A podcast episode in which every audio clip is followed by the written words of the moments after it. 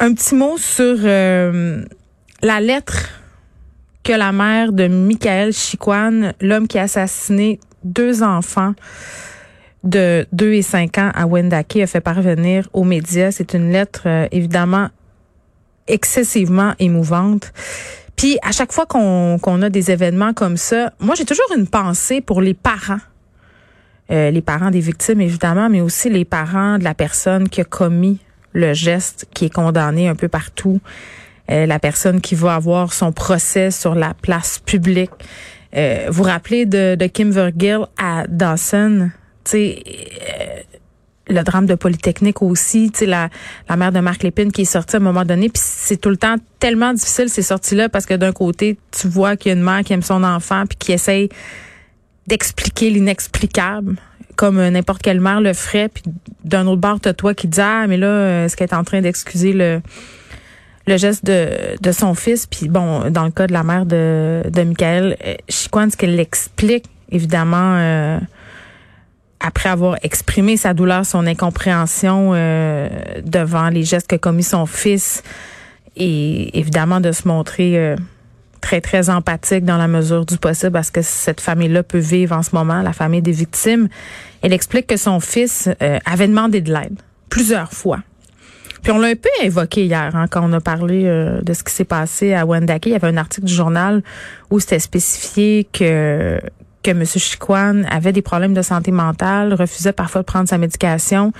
Mais vraiment, aujourd'hui, on a la confirmation qu'il se battait avec ce genre de problème-là, euh, qui essayait d'aller chercher de l'aide. Il a même euh, attenté à ses jours. Puis là, je, le répète, je veux pas excuser son geste, là, ni tenter de l'expliquer. Euh, mais crime, on sait que quand tu es en dépression profonde, à un moment donné, tu peux te rendre très, très loin, tu sais, puis perdre le contact avec la réalité. Puis on sait pas encore qu'est-ce qui s'est Mais à un moment donné, notre réponse comme société, ça peut pas toujours juste être plus de répression, plus de peine lourde, euh, plus de condamnation. La partie carcérale, c'est une chose, mais il faut les accompagner, ces gens-là. Il faut leur donner de l'aide avant que ça dégénère, justement, avant qu'ils ne se rendent à commettre euh, ce type de geste-là. Tu sais, puis moi, quand je lis des affaires euh, dans la lettre de la mère de Michael Chiquan, comme le fait que, bon, malgré des hospitalisations au pluriel, euh, malgré des demandes d'aide répétées, le soutien qu'il a reçu de, de, de nous, là, de la société, a été inadéquat. Il n'y avait pas de place disponible pour lui dans une institution de santé mentale. Euh, son médecin de famille a absolument tout fait, selon la version de la mère, pour obtenir de l'aide appropriée. Mais le seul suivi qu'il aurait reçu, c'est un appel téléphonique d'un psychiatre qui a duré dix minutes. Et après, on lui a prescrit une médication.